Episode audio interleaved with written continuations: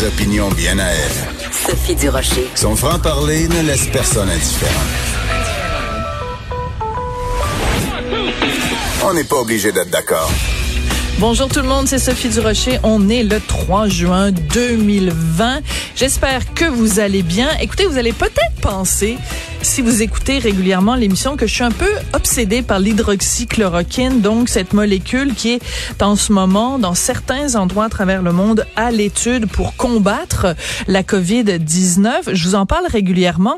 C'est aussi parce qu'au cours des derniers jours, l'Organisation mondiale de la santé a euh, émis une mise en garde en disant il faut arrêter de faire des études sur l'hydroxychloroquine parce que c'est dangereux. Basé sur quoi? Basé sur une étude qui avait été publiée dans le euh, scientifique Lancet. Or, cette étude est dénoncée de toutes parts par d'éminents scientifiques. Elle est bourrée de trous, cette étude, et même la revue de Lancet a émis ce qu'on appelle une expression d'inquiétude, c'est-à-dire qu'ils s'inquiètent des résultats peu, peu probants et peu scientifiques de l'étude. Mais c'est pas tout, écoutez ça.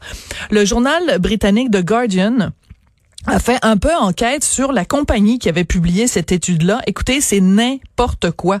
Parmi les employés de la compagnie, c'est tellement drôle. Il y a des gens qui ont aucune compétence pour faire des analyses de données scientifiques. Ils ont trouvé un auteur de science-fiction et un mannequin. Hallucinant. N'importe quoi.